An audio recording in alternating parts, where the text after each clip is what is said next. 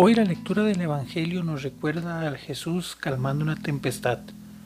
En el Evangelio según San Mateo capítulo 8 versículos del 23 al 27 encontramos a Jesús y sus discípulos en una barca que era asediada y afectada por una fuerte tempestad. Los discípulos entran en pánico y dicen al Señor, Señor, sálvanos que perecemos. Y Él responde, ¿Por qué tienen miedo hombres de poca fe? Justamente la tormenta es parte de la vida del cristiano. Y aprovechando la reflexión de este, de este Evangelio del día de hoy, martes 30 de junio, pues me gustaría hacerte una recomendación. Hay un libro muy bello que se llama Cinco panes y dos peces.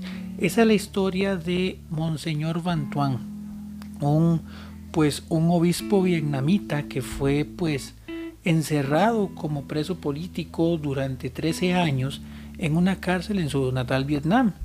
Y es que justamente él es encerrado el 15 de agosto de 1975, el día de la fiesta de la Asunción de María. Y justamente, pues cuando él entra vienen a su mente tempestades y, y pensamientos muy difíciles. De hecho, me gustaría compartirles un extracto de ese libro y dice, en la oscuridad de la noche, en medio de este océano de ansiedad, de pesadilla, poco a poco me despierto, dice Monseñor Bantuán. Debo afrontar la realidad. Estoy en la cárcel. Espero el momento oportuno de hacer algo verdaderamente grande. ¿Cuántas veces en mi vida se me presentaron ocasiones semejantes?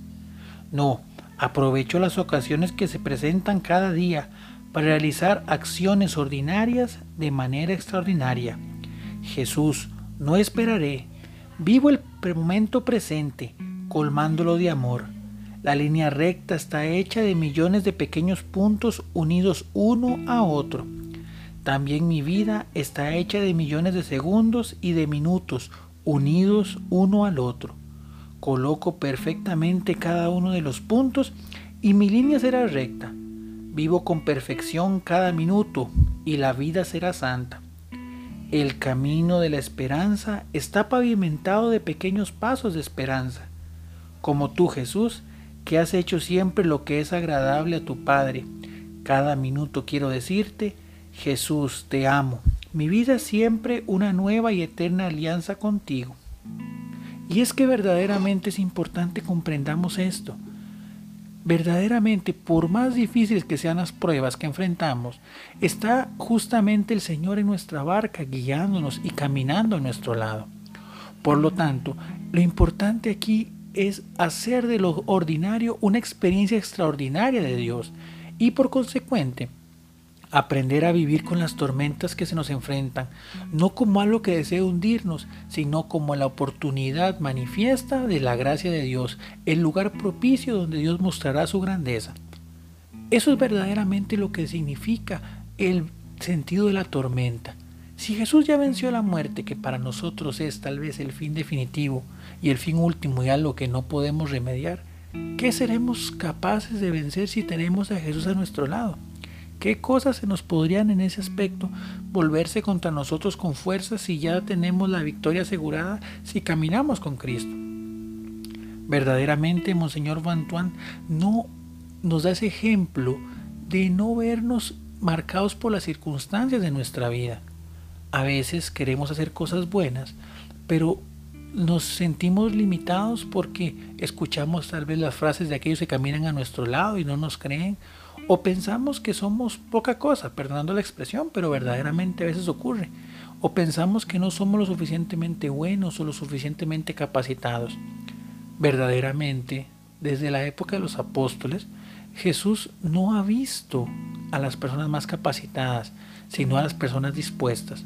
Porque cuando hay disposición y apertura de corazón, el Señor es el que actúa. Hoy no sé cuáles son las tormentas que en este momento están golpeando tu barca, no sé si en este momento te sientes que te estás hundiendo y por un, por un tema de, qué sé yo, de autosuficiencia o de ego, no quieres pedir ayuda. Pero es justamente hoy lo que nos enseña el Evangelio, que Cristo siempre va a estar dispuesto a salvarnos y Él siempre va a estar en nuestra barca. Pero necesitamos pedirle, Señor, sálvanos que nos hundimos. Señor, ayúdanos, porque ahorita el panorama no está claro, no está fino, no está brillante, solo vivo en la oscuridad. Como señor Bantuán, señor Bantuán pudo haber renegado de su condición, en este caso de preso, pero no. Es más fuerte la confianza en el Señor y reconocer que independientemente de las circunstancias, el Señor siempre tendrá algo bueno que sacar de cada una de ellas. Hoy tal vez nosotros nos sentimos en ese momento, producto de toda esta situación de la pandemia, pues nos sentimos tal vez un poco indefensos o impotentes, o inclusive podemos sentirnos enojados con Dios por todo lo que estamos viviendo y por todo lo que hemos venido sufriendo. Pero es en la tormenta donde debemos levantar la mirada y decir al Señor, Señor, sálvanos, porque nos hundimos. Hoy es el momento de confiar verdaderamente en el Señor, de poder entregarle todas nuestras preocupaciones, todos nuestros temores, y ya con ellos liberados y en manos del Señor, poder lograr aquello que Él pide y Él desea de nosotros. Confiemos pues en el Señor en esta noche, durante lo largo del día, en las tormentas que a veces nos atacan. No nos quedemos callados, porque si nos quedamos callados víctimas del miedo, nos paralizamos y nos hundimos, sino más bien Clamemos con fuerza al Señor que está ahí con nosotros y desea siempre ayudarnos y servirnos y guiarnos y darnos su mano para levantarnos. Esa es la fe. Esa es la fe que guió Monseñor, San, Monseñor Bantuán durante esos 13 años que estuvo en la cárcel. Asimismo, esa va a ser la fuerza que nos guiará a nosotros y nos levantará cada día para convertir en nuestra vida algo verdaderamente extraordinario salir del hastío, salir de la rutina, pues el Señor siempre será una novedad. Confiemos pues en este caso y en este momento en la fuerza poderosa del Señor que está en nuestra barca y nos levantará en medio de las tormentas. Que tengas un bendecido día y que el Señor te bendiga.